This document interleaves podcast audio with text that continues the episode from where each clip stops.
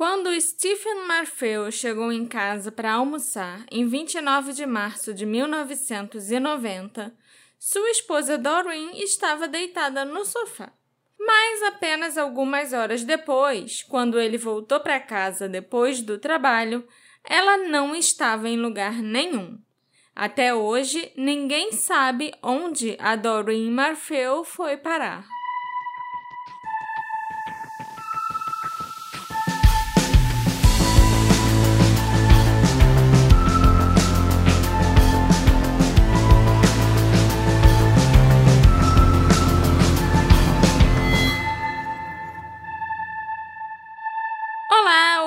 Queridos, sejam bem-vindos a um novo episódio do Detetive do Sofá. Episódio 165, Alexandre? 166, o hum, número da besta, mais ou menos. É, pois é. A besta somos nós. Não. Deixa eu voltar. Deixa eu refazer, tá? Tem certeza? Aham. Uhum.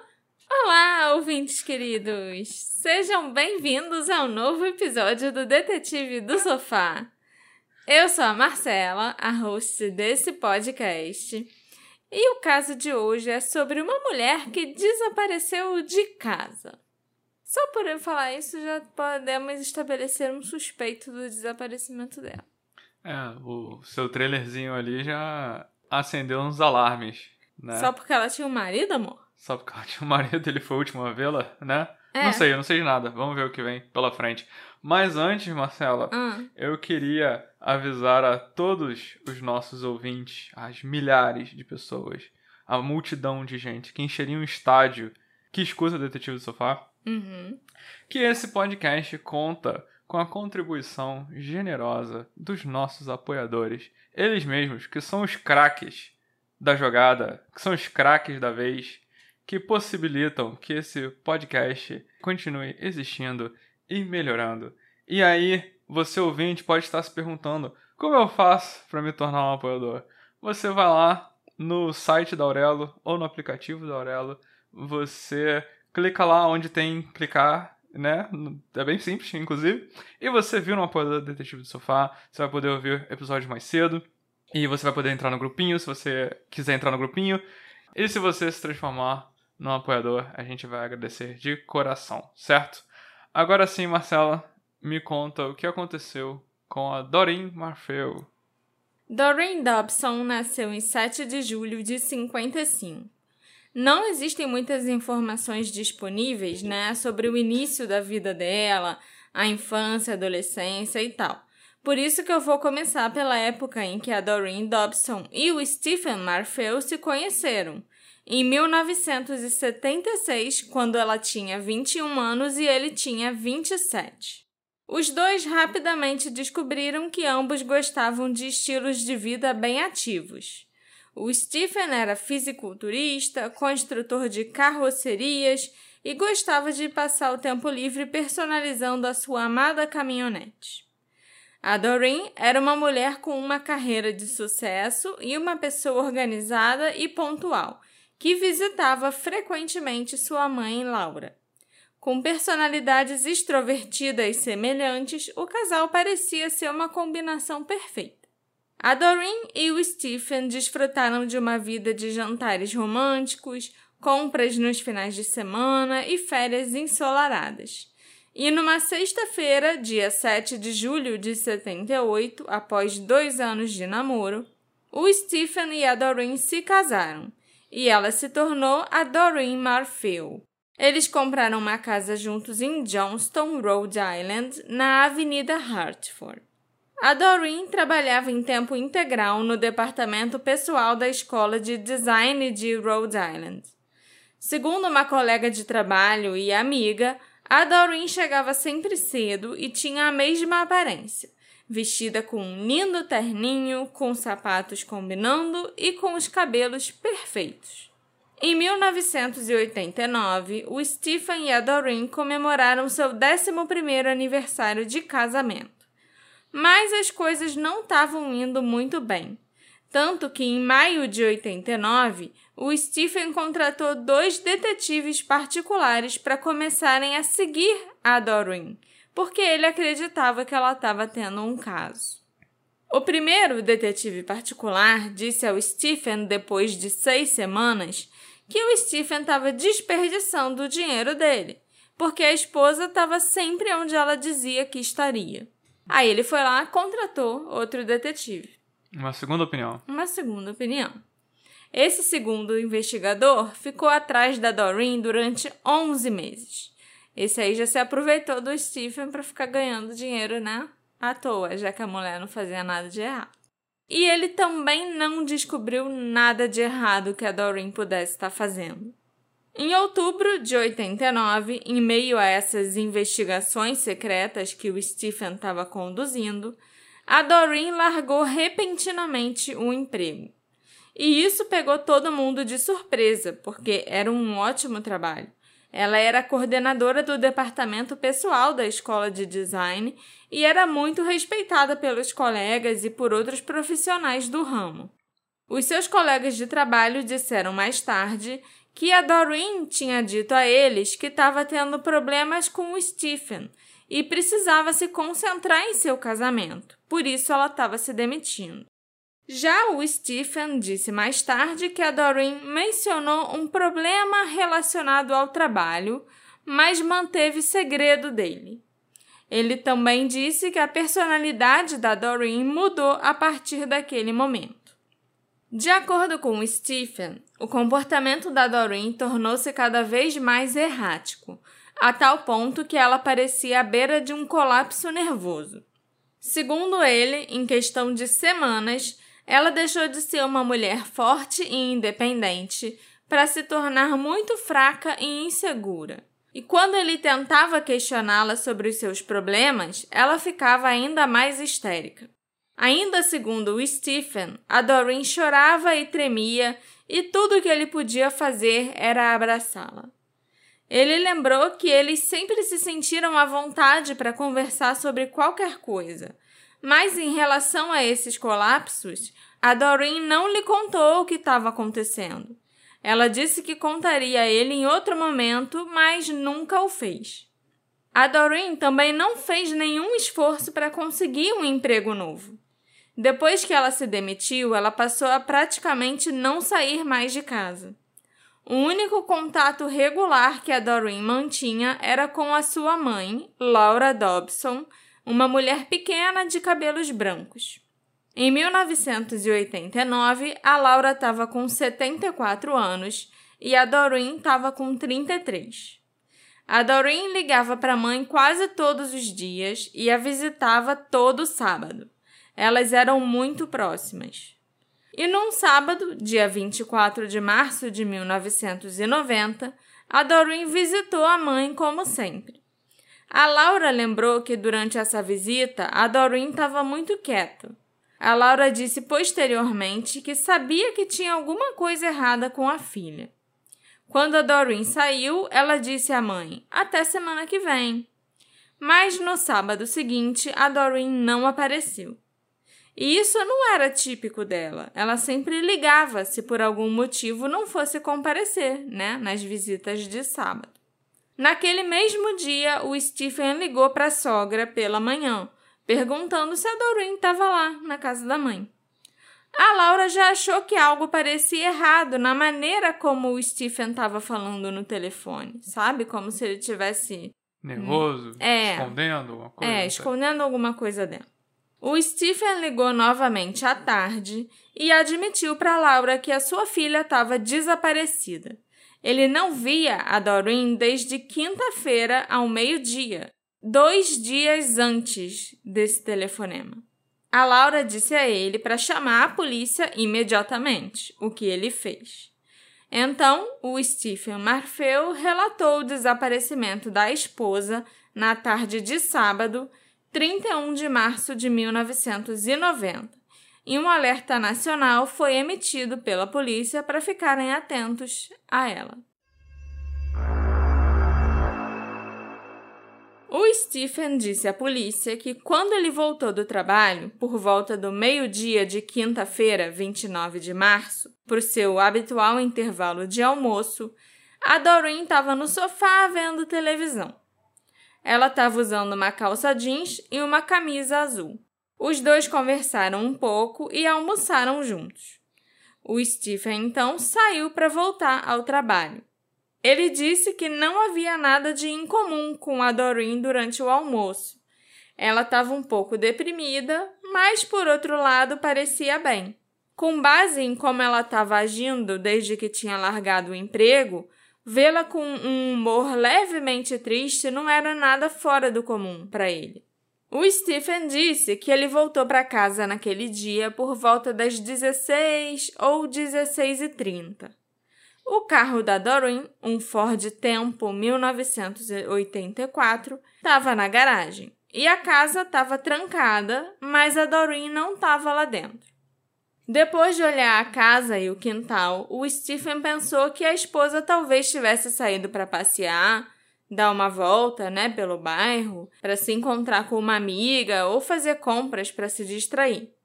Tudo parecia arrumado e normal dentro da casa.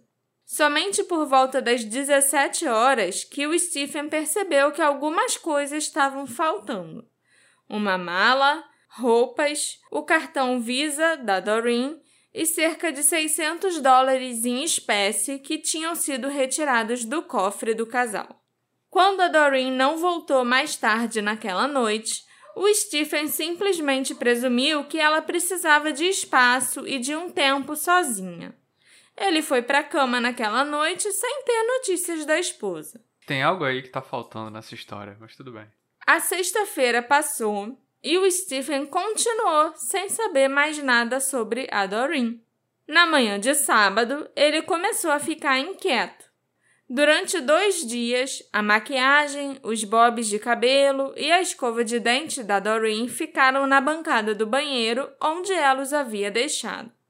Aparentemente não querendo alarmar os seus amigos e familiares, o Stephen não ligou para ninguém procurando pela Doreen durante esse período de dois dias. Mais tarde, ele disse que estava confiante de que ela voltaria para casa depois de clarear a cabeça. Foi somente após contar para Laura que a Doreen estava desaparecida que ela o fez ir à delegacia e reportar o desaparecimento da Doreen.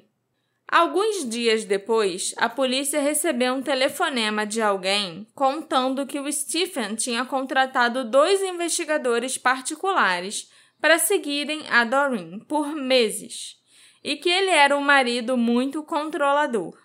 Sempre que ela ia visitar a mãe, a Laura, o Stephen ligava para a casa da sogra para ter certeza que a Doreen realmente estava lá. Ele também ligava para Doreen no trabalho dela para saber o que ela estava fazendo e com quem ela estava.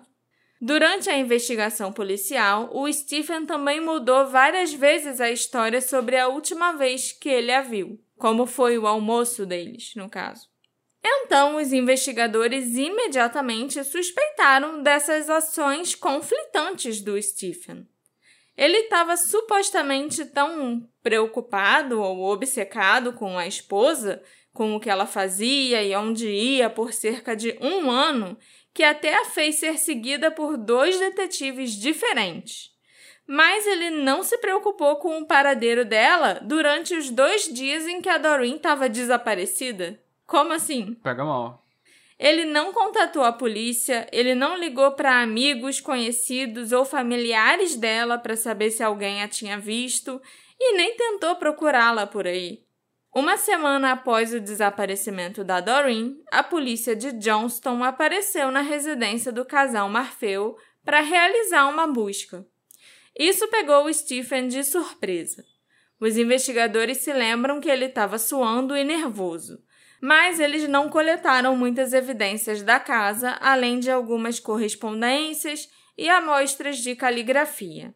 E nada foi coletado na busca no carro da Doreen. Na noite anterior à chegada da polícia na porta do Stephen Marfeu, houve uma forte tempestade. E o carro na garagem estava molhado. Então a polícia perguntou para o Stephen onde ele tinha ido mas ele negou ter saído de casa. E quando a polícia encontrou uma calça jeans que estava molhada dos joelhos para baixo na lavanderia, ele mudou de história explicando que ele, na verdade, tinha saído para passear. E os investigadores acharam muito estranho ele ter mentido inicialmente, e mais estranho ainda, ele ter saído para passear numa tempestade daquelas que tinha acontecido. Cara não mandou nem um fui procurar a mulher, né? Não, fui passear, só isso. Os investigadores ainda descobriram que, no dia do desaparecimento da esposa, o Stephen fez um intervalo incomum de 70 minutos no horário de almoço. Ele normalmente demorava entre 20 e 30 minutos almoçando. Então ele gastou o dobro ou talvez até o triplo do tempo naquele dia. O Stephen afirmou que ele teve problemas no carro e foi isso que causou a demora maior para voltar para a empresa depois do almoço.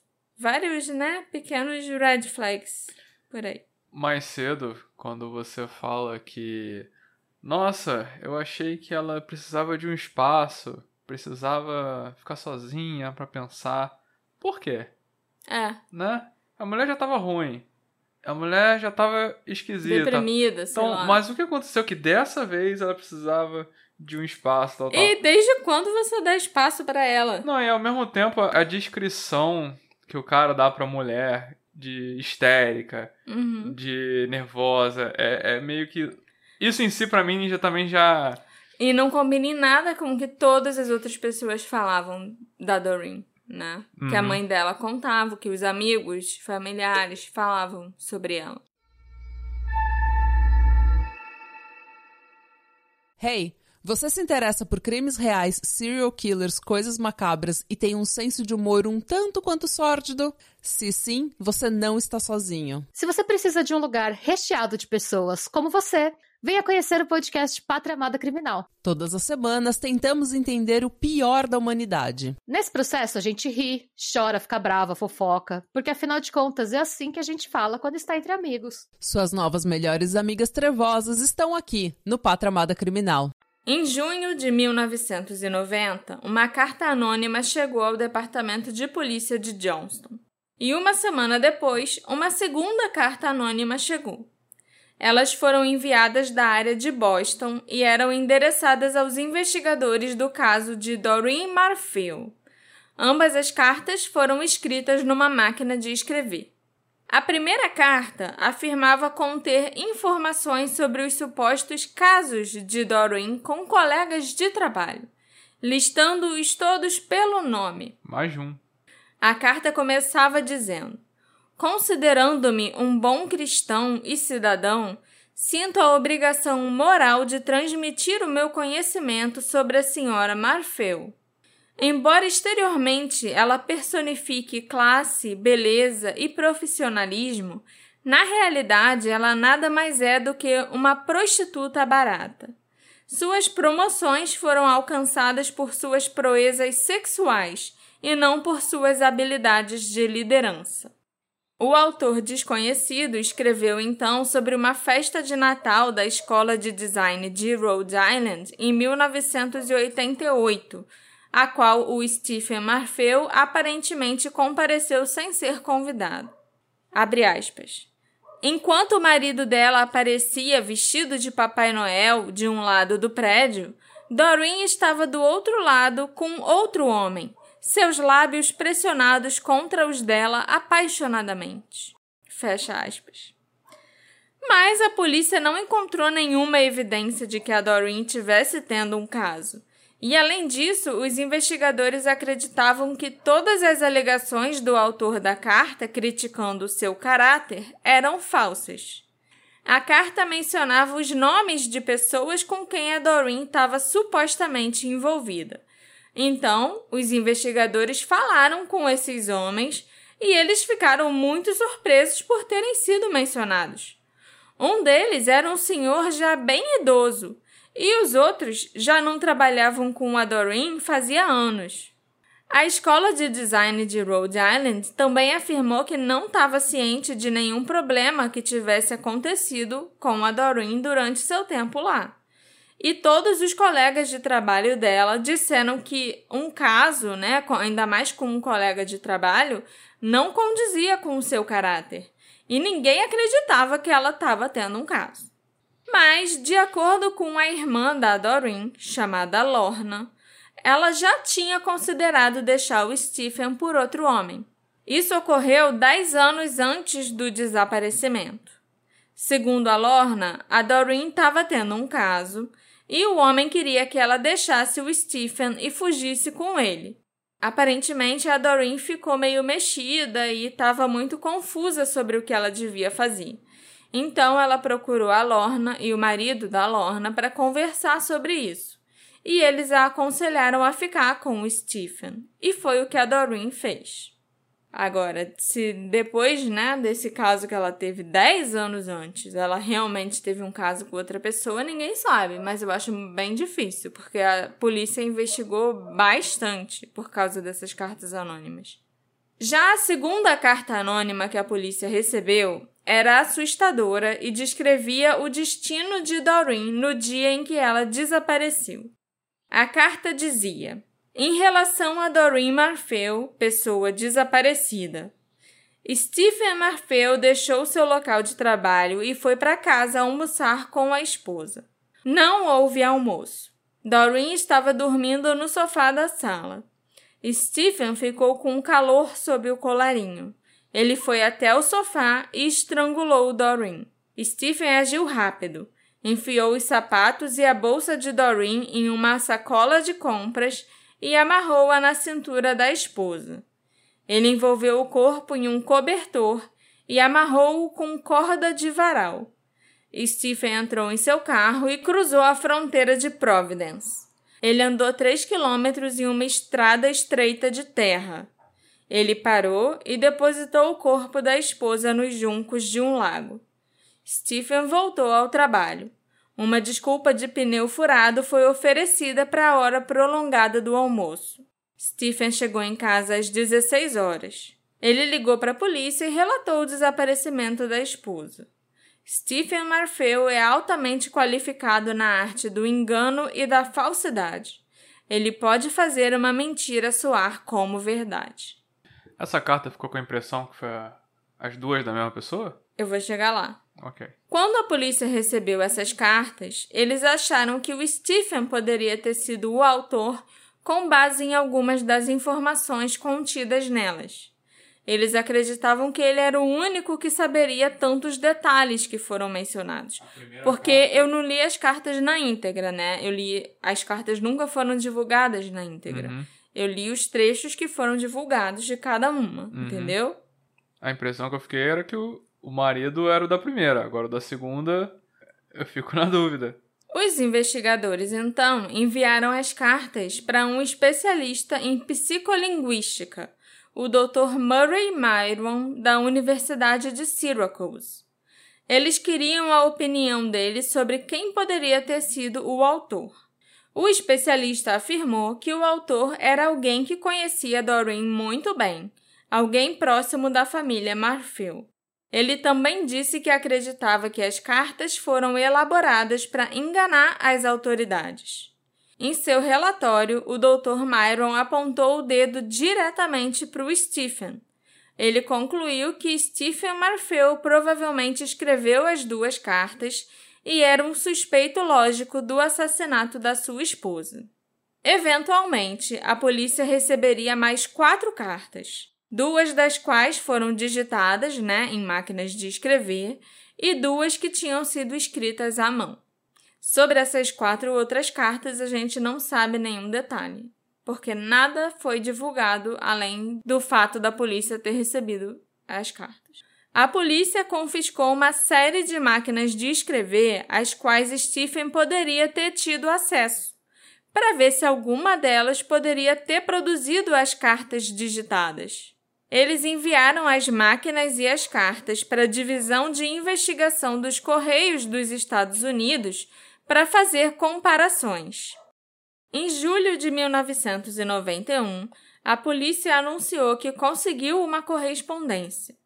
As duas primeiras cartas recebidas pela polícia de Johnston, aquela que difamava a Doreen e a outra que falava o que o Stephen fez com ela, tinham sido produzidas por uma máquina de escrever encontrada na casa da mãe do Stephen. Os investigadores observaram que a correspondência estabeleceu uma ligação entre o documento, o instrumento, né, no caso a máquina, e um suspeito. Eles sentiram que era semelhante a uma impressão digital em termos de identificação. O capitão O'Donnell da polícia de Johnston deu a seguinte declaração: Ligar a máquina de escrever as cartas foi um avanço significativo, porque reforçou as nossas suspeitas sobre a pessoa de interesse. Para quem não sabe, era até bem fácil você identificar se uma carta foi digitada em uma determinada máquina ou não, porque né, elas usavam fitas. E aí o texto que você digitava ficava gravado nas fitas. Ah, Além disso. eu tava pensando que devia ser bem mais complicado. Não, além disso, várias, as máquinas nunca eram todas iguais. Elas têm imperfeições Várias lineares. vezes elas tinham alguma imperfeição em alguma letra, tipo um T que o tracinho ficava mais curto, uma letra E que ficava um pouquinho borrada, sabe? Uhum. Sempre tinha alguma imperfeição assim, que aí você olhava a tecla, né, o, o que você digitasse ali e comparava com outro documento, você via, ah, sim, foi feita nessa máquina daqui por causa dessa letra que tá borrada, por Uhum. exemplo, entendeu? Sim, sim. Eu não sei qual dos dois métodos, ou até se foram os dois métodos, que ajudaram o Departamento de Investigação dos Correios a determinar que as duas cartas vieram da máquina da mãe do Stephen. Talvez tenha sido um ou outro, pode ter sido os dois, mas fato é que elas vieram daquela máquina. O Stephen foi questionado pela polícia a respeito das cartas, mas ele negou ter escrito qualquer uma delas.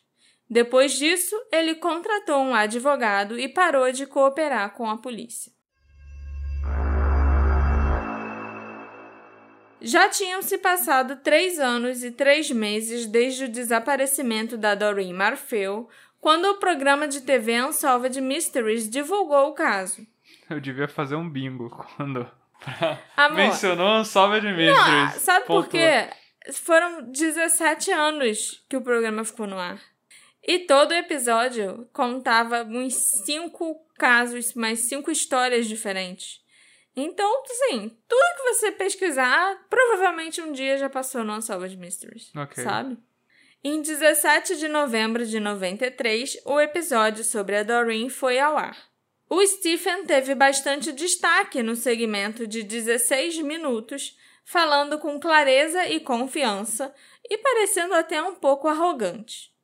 O detetive Nardolilo, representando a polícia de Johnston, assumiu uma posição firme, dizendo: Não tenho dúvidas de que Stephen é o responsável pelo desaparecimento da sua esposa. Já a irmã da Doreen, a Lorna, que também participou do programa, disse com convicção que ela não acreditava que o Stephen era o culpado porque simplesmente não havia provas. A mãe da Doreen, a Laura, foi entrevistada e disse: Quando vejo a maneira como o Stephen age quando a correspondência chega ou quando o telefone toca, ele ainda pensa que ela está viva. Mas a Laura não chegou a descartá-lo como autor do crime na entrevista do episódio, dizendo que havia a possibilidade sim dele ser o responsável. Durante o episódio, o Stephen se emocionou e ainda ofereceu uma recompensa de 5 mil dólares por informações sobre o paradeiro da esposa. Mas quando ele abordou as contínuas suspeitas da polícia sobre ele, ele disse: Estou ficando muito cansado das acusações e das insinuações. Assim que ele terminou de dizer essa frase, um sorriso começou a se formar no canto do seu rosto e depois desapareceu, dando a impressão de que ou ele tinha algo a esconder, ou ele gostava desse jogo de gato e rato com o detetive Nardolilo. Ok. Bota a foto do sorrisinho no Tá. Instagram Tá bom? pra eu ver depois. Em 1995, o Stephen encontrou o amor novamente, com uma mulher chamada Laura Vincent. Mas após quatro anos de um romance cheio de idas e vindas, o Stephen rompeu pela última vez com a Laura, e ela começou a namorar um homem chamado Sal Puleo pouco tempo depois. A mãe do Stephen, a Angelina, lembra-se dele falando sobre querer dar um soco no Sal. Numa reflexão posterior, ela desejou que ele tivesse feito isso ao invés do que ele acabou fazendo depois. Na noite de sexta-feira, 30 de julho de 99, o Stephen executou um plano brutal. Ele assassinou a Laura, tentou matar o Sal e depois tirou a própria vida. Eita! Não, não, não esperava. Ainda estava escuro nas primeiras horas da manhã de sábado, 31 de julho de 99. Era madrugada, por volta de três ou quatro da manhã, quando um policial estadual notou um carro esportivo estacionado num local incomum em uma área remota na floresta, cerca de 40 minutos a noroeste de Hartford, em Connecticut. Ele ligou para despachar a placa e a descrição do carro e responderam pelo rádio que o proprietário registrado do veículo era Stephen Marfell, um homem branco de cerca de 50 anos que estava sendo procurado por homicídio. O Stephen deveria ser considerado armado e perigoso. Ele havia atirado em duas pessoas em Rhode Island poucas horas antes e fugiu do local. O carro estava a cerca de duas horas do local do crime. O policial pediu reforços, mas não aguardou. Ele saiu do seu veículo de patrulha e se aproximou do carro do suspeito. Ele viu algum movimento e gritou algumas ordens, mas era tarde demais. Um tiro soou. O policial encontrou Stephen caído com um ferimento de bala auto-infligido na cabeça. Os paramédicos chegaram e trabalharam em vão para tentar salvar sua vida. Mas quando o sol estava nascendo, às seis horas da manhã, o Stephen morreu no hospital de Hartford. Parecia que a decisão de tirar a própria vida havia sido planejada com bastante antecedência, porque o Stephen tinha deixado um testamento dentro do veículo e instruções escritas para os preparativos do seu funeral. Ele também escreveu uma carta explicando a sua decisão de tirar a própria vida e o quanto sentia pelas pessoas que magoou. Nessa época, o Stephen estava morando com a mãe dele, em Johnston. A Angelina, a mãe do Stephen, lembrou que o seu filho ficava em casa mais do que o normal, porque ele não estava namorando mais ninguém. Na noite de sexta-feira, a noite do assassinato, o Stephen saiu por volta de 21h30 com uma mala de viagem e disse para a mãe que ele estava saindo de férias para refletir e tentar endireitar a sua vida. Ele pegou o seu Pontiac Firebird e dirigiu por 10 minutos até outro bairro suburbano nas proximidades de North Providence. Ele estacionou o carro perto da Avenida Homewood, número 103, o endereço do Sal Puleo. E foi lá que o Stephen esperou que Sal e sua namorada Laura voltassem para casa. O Stephen e a Laura namoraram intermitentemente por quatro anos, mas o Stephen tinha terminado o relacionamento com ela pela última vez em março de 99. Agora já era o final de julho, né, dia 31 de julho, e a Laura estava namorando o Sal, de 55 anos, há alguns meses. O Stephen era um cara muito machista, muito controlador, como a gente já sabe, e ele ficou muito puto porque a Laura começou a namorar outra pessoa tão rápido. E ele não, provavelmente, né? Não, ele não. A mãe dele até falou que ele estava ficando em casa muito mais do que o normal porque ele não estava namorando ninguém. Logo depois que o Sal entrou na garagem em seu automóvel Lincoln e estacionou, o Stephen apareceu com uma pistola Glock 9mm e começou a atirar. A Laura foi atingida diversas vezes na cabeça e no tronco, e o Sal foi atingido várias vezes na cabeça. Quando a polícia chegou, encontrou o Sal deitado no muro de contenção que margeava a entrada da sua garagem. A sua vontade de viver era forte e, de alguma forma, ele permaneceu consciente. Ele não conseguia falar e sangrava muito devido a vários ferimentos de bala na cabeça, mas ele apontou para o veículo ainda ligado, onde a Laura estava morrendo, e incentivou a polícia a atender primeiro a sua namorada. Mas não havia mais como salvar a Laura. Ela foi declarada morta no banco do passageiro do carro. O Sal foi levado às pressas para o hospital, onde foi submetido a uma cirurgia de emergência. O Sal Puleu era um homem divorciado e pai de seis filhos. Ele tinha uma concessionária de carros usados chamada Manville Motor Sales em North Providence, que ele possuía e operava desde 76. Ele era um motociclista que gostava de andar de Harley Davidson. Ele bebia e gostava de ir a um bar local chamado Parker's Pub, e ele aparecia para tomar café da manhã nas manhãs de domingo no restaurante Cal's Corner. O Sal completou 56 anos enquanto estava no hospital lutando pela vida, cercado pela sua família. Incrivelmente, ao longo dos dias e semanas que se seguiram, o Sal se recuperou.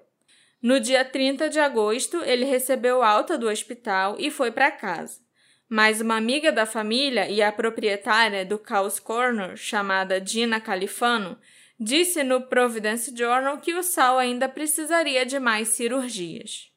O Sal viveu até os 71 anos e continuou administrando a sua concessionária de automóveis. A Laura Vincent, sua namorada, não teve tanta sorte. A Laura tinha 38 anos quando ela foi baleada e morta. Ela era mãe solteira de duas adolescentes. A Laura tinha uma família enorme e era uma de 11 filhos. Na época em que ela foi assassinada, a Laura trabalhava no Ace in the Hole Beauty Salon, que pertencia à irmã dela, há cinco anos como manicure. E ela foi descrita por aqueles que a conheciam como uma mulher independente e trabalhadora. O seu senhorio disse ao Providence Journal que ela era a inquilina ideal, enviada do céu. O senhorio falou que ela era uma mulher muito bonita por dentro e por fora, que ela era a pessoa mais legal do mundo e todos a amavam. Ele, inclusive, sempre disse que tinha muita sorte de tê-la como inquilina. Essas três empresas que eu mencionei de North Providence eram próximas umas das outras, né? A Mainville Motor Sales, que era a concessionária que pertencia ao Sal, o Cal's Corner, que era a lanchonete da Dina Califano, onde o Sal tomava café da manhã todo domingo, e o Ace in the Hole Beauty Salon, o salão da irmã da Laura, onde ela trabalhava como manicure. E todos os funcionários dessas três empresas e os proprietários também adoravam festejar juntos. Todos eles usavam roupas de couro, de motociclista e andavam juntos nas suas Harleys. Era um grupo bem unido de amigos, sabe? A Dina até disse que eles riam, brincavam e agiam como um bando de idiotas malucos, mas as coisas nunca mais seriam do mesmo jeito. A Laura e o Sal estavam na fase de lua de mel do seu relacionamento relativamente novo.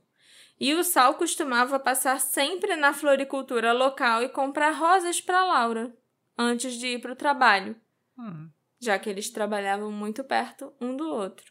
Embora o Stephen e a Laura tenham se separado, a morte da Laura é classificada como um caso de violência doméstica devido ao provável motivo do Stephen, que era ciúme. O major do Departamento de Polícia de Providence, o Albert De Cristofano, disse: eu acho que a gente pode concluir que o motivo foi ciúme, né? Afinal, o que mais poderia ser? O Stephen tinha namorado a Laura por quase quatro anos, e no fim das contas foi ele que terminou com ela. Mas logo depois, ela começou a namorar um amigo incomum dos dois, o Sal Puleu. E eu acho que talvez isso pode ter sido demais para o Stephen. Não só o fato dela ter começado a namorar outra pessoa tão rápido, mas ainda era alguém que ele conhecia. O Stephen, inclusive, acabou se afastando desse grupo muito chegado de amigos e ele foi só ficando mais irritado no seu isolamento social, sabe? Uhum. Que ele perdeu a namorada e ainda acabou ficando sem os amigos. No bilhete de suicídio que ele deixou no carro, ele se dirigiu à mãe, escrevendo: Eu sabia que não viveria até ser uma pessoa idosa durante toda a minha vida, mas recentemente percebi que morreria pelas minhas próprias mãos. E infelizmente levarei algumas pessoas comigo. Eu sei que é uma coisa insana de se dizer, mas eu sinto que é a única maneira. Eu finalmente perdi o controle. Eu não quero ajuda. Eu devo fazer o que eu tenho que fazer. Conversar com um profissional, com você ou com os meus amigos não está nos planos. Me comprometi a eliminar Sal, Laura e a mim mesmo nessa ordem. É a única maneira. Quanto mais eu penso nisso, mais forte eu sinto que é justificado. Percebo que se trata de uma pessoa doente falando, mas finalmente passei para sempre para o lado sombrio. Eu não tenho medo de morrer e não tenho nada pelo que viver. Nessa carta, o Stephen também se referia aos seus sentimentos em relação ao desaparecimento de Dorwin. Ele mencionou que estava vivo nove anos a mais do que deveria e que se sentia muito culpado pelo desaparecimento da Doreen, mas ele não assumiu responsabilidade direta pelo desaparecimento dela. No entanto, as suas ações parecem implicar que ele teve algo a ver com isso. Eu acho que principalmente essa frase: vivo nove anos a mais do que deveria, sendo que a Doreen tinha desaparecido exatamente há nove anos. Eu entendi que ele. Tipo, o assassinato barra suicídio deveria ter acontecido há nove anos, né? É. Na, naquela... Ou pelo menos o assassinato aconteceu há nove anos, mas o suicídio não. Por isso que ele estava vivo Isso, por é. nove anos a mais. É isso que eu quis dizer, sim. O assassinato suicídio não deveria ser com essa namorada, deveria ter sido com a minha esposa lá atrás. Sim. Entendeu? Exatamente. Para a polícia, o desaparecimento da Doreen Marfeu foi um caso aberto e encerrado. Todos sabem que o Stephen Marfeu foi o autor do crime e que ele nunca seria julgado pelos seus atos. Para o detetive John Nardolillo, o Stephen sempre foi culpado. Acredito que a Doreen Marfeu encontrou seu destino durante a pausa para o almoço, disse Nardolillo. Ele acredita que ela decidiu deixar o marido e quando ele foi para casa almoçar, ela contou a ele. O Nardolilo acha que o Stephen explodiu e disse que ela não ia deixá-lo e não iria a lugar nenhum. Então, furioso, ele provavelmente a estrangulou, assim como aquela segunda carta dizia que ele fez. O policial, o Nardolilo, ficou arrasado pelo Stephen não ter confessado na sua carta de suicídio, mas ele acreditava que o Stephen podia ter deixado para eles uma pista importante sobre a localização dos restos mortais da Doreen. O Stephen não tinha ligações com a zona rural de Barkhamsted, em Connecticut, pelo que os investigadores sabiam.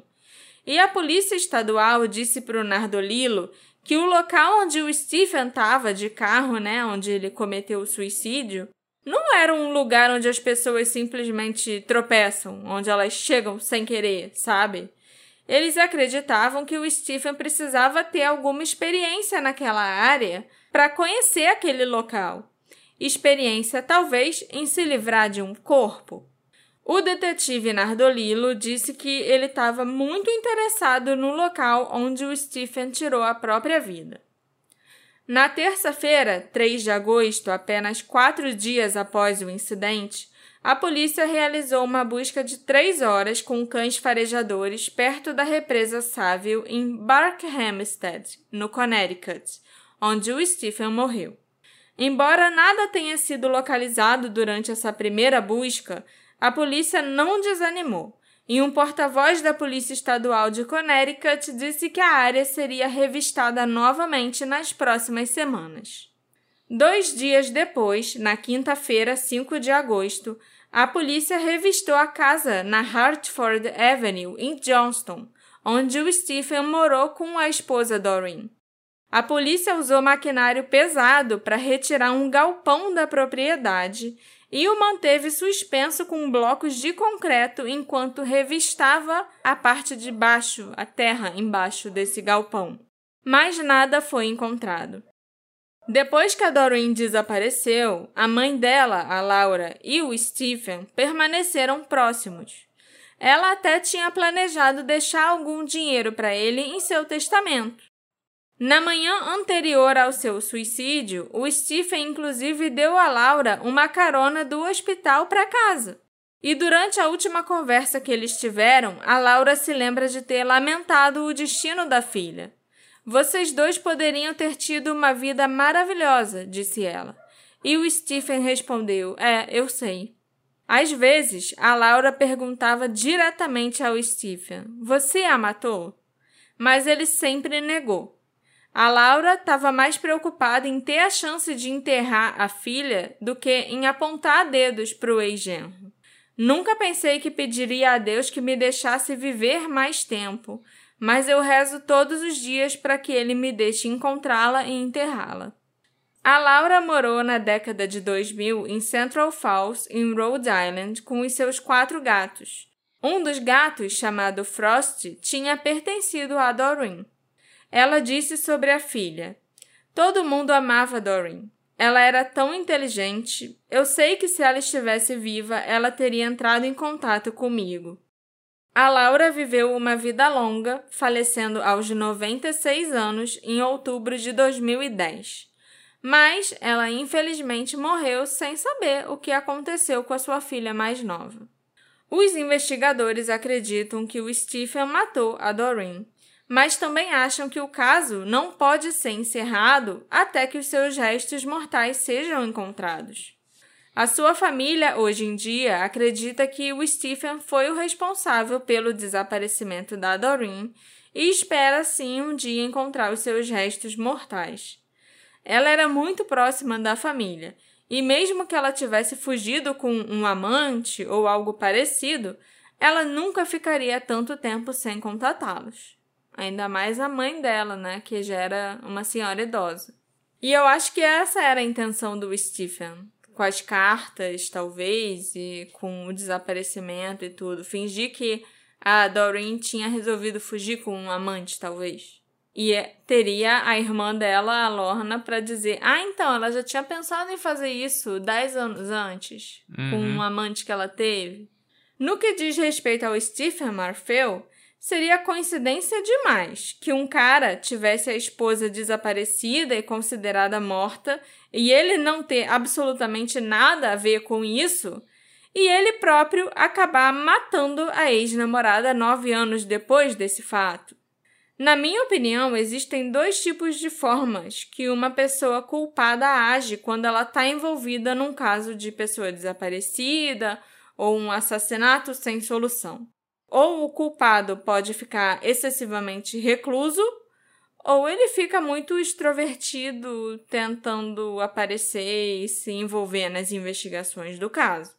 Nos casos em que o culpado fica muito recluso, ele começa contratando um advogado logo de cara e falando que não vai falar com a polícia. Embora, né, a gente saiba que contratar um advogado é a coisa certa a fazer em qualquer para qualquer pessoa envolvida em qualquer caso de polícia. Ponto.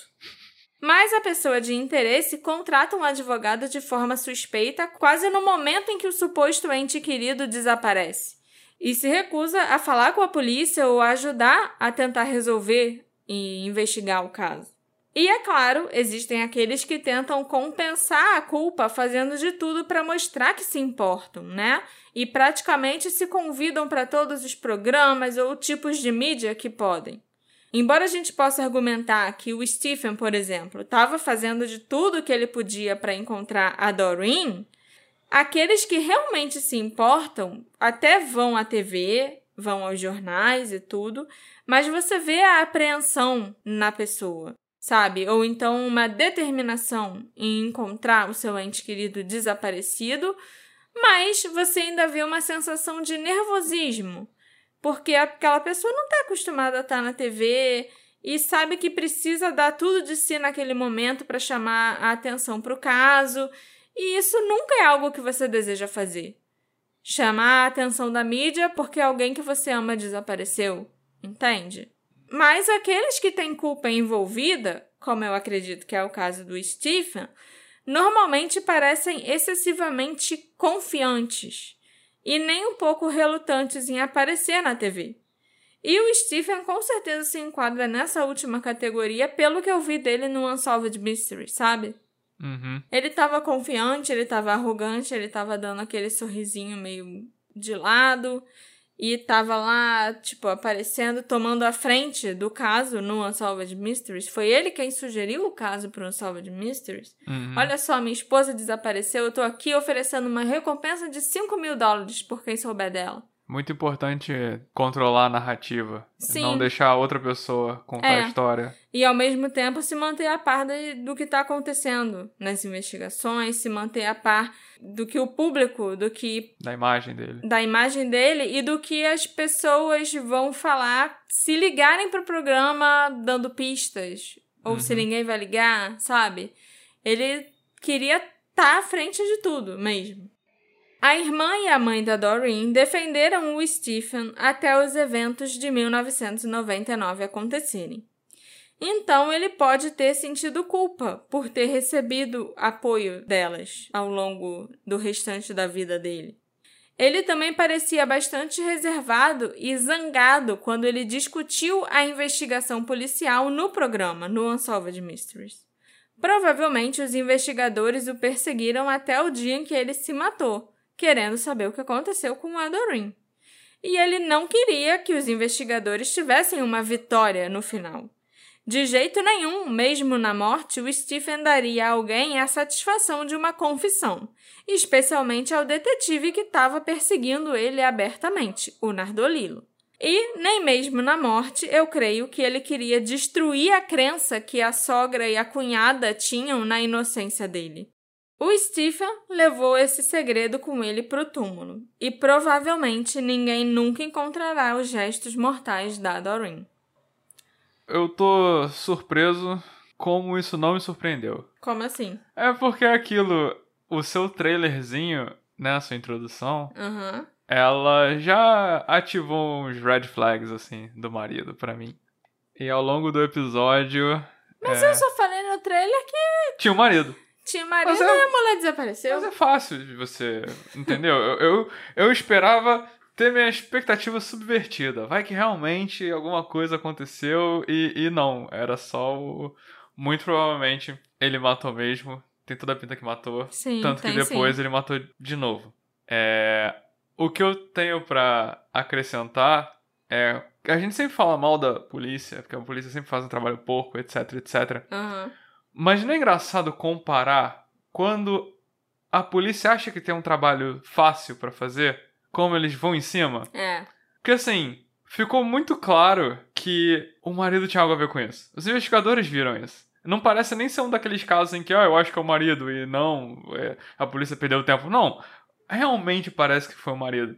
Então, isso deve acender um, um- um alerta de que, caraca, esse caso deve ser muito fácil. Vamos mover mundos e fundos pra resolver isso aí, porque vai ser uma vitória pra gente. A gente vai resolver isso aí. Mas não dá essa impressão que, Sim. de que quando a polícia vê que esse caso vai ser fácil, aí eles aplicam. é, é, Quando você falou que eles pegaram todas as máquinas de escrever pra ver se a Sim. máquina. Eu fiquei, nossa, que esforço, né? Que a gente não tá acostumado a ver aqui. Mas eu penso, caraca, isso sem entrar naquele mérito, mulher branca, blá blá blá. Você vê como era fácil, porque tava na cara que era o marido. Eu acredito que eles acreditavam que a qualquer momento iam tropeçar numa prova que condenasse o marido. Aham. Mas não rolou. Mas você vê que eles não mediram esforços. Sim, com certeza. Mas eu acho que é porque eles identificaram inicialmente como um caso mole de violência, resolver. de violência doméstica. Se fosse algo muito mais complexo, do tipo, não tem marido Uhum. na história, a mulher sumiu nas mesmas circunstâncias, não tem marido, não tem namorado, não tem ninguém, ia ser aquele caso de, ah, não sei o que, vamos demorar pra procurar, vamos não sei o que lá, blá, blá, Sim. entendeu? Sim. Você tem razão. Mas é, é só isso. Eu, eu sempre gosto de achar um motivo pra criticar e eu vou continuar fazendo isso. Mal. É. Esse episódio foi feito graças à contribuição da nossa querida apoiadora Jane Moraes. Muito obrigada, Jane, por me proporcionar a possibilidade de fazer um episódio sobre esse caso que, apesar de ser meio óbvio, né? O que, que aconteceu com a Doreen e quem foi o responsável, é muito importante, porque a gente consegue discutir melhor sobre violência doméstica e outros assuntos que são tão relevantes, né? Até hoje. Isso aconteceu em 1990. E as mulheres continuam sendo mortas aí pelos seus maridos à torto e à direito.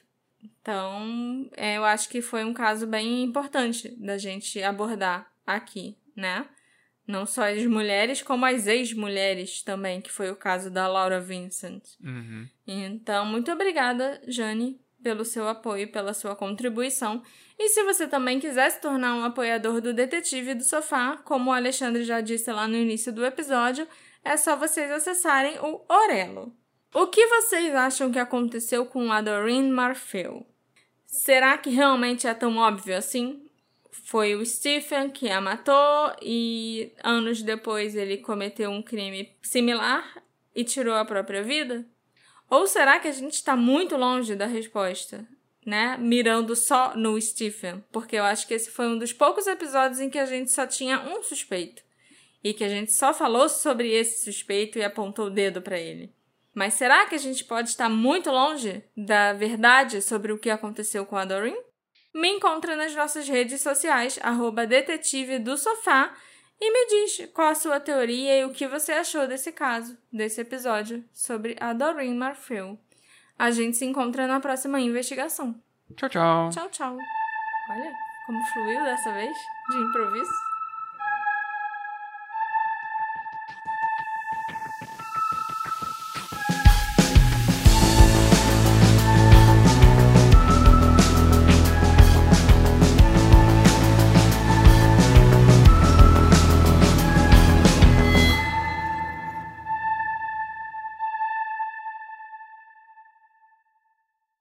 Hey, você se interessa por crimes reais, serial killers, coisas macabras e tem um senso de humor um tanto quanto sórdido? Se sim, você não está sozinho. Se você precisa de um lugar recheado de pessoas como você, venha conhecer o podcast Pátria Amada Criminal. Todas as semanas tentamos entender o pior da humanidade. Nesse processo, a gente ri, chora, fica brava, fofoca, porque afinal de contas é assim que a gente fala quando está entre amigos. Suas novas melhores amigas trevosas estão aqui no Pátria Amada Criminal.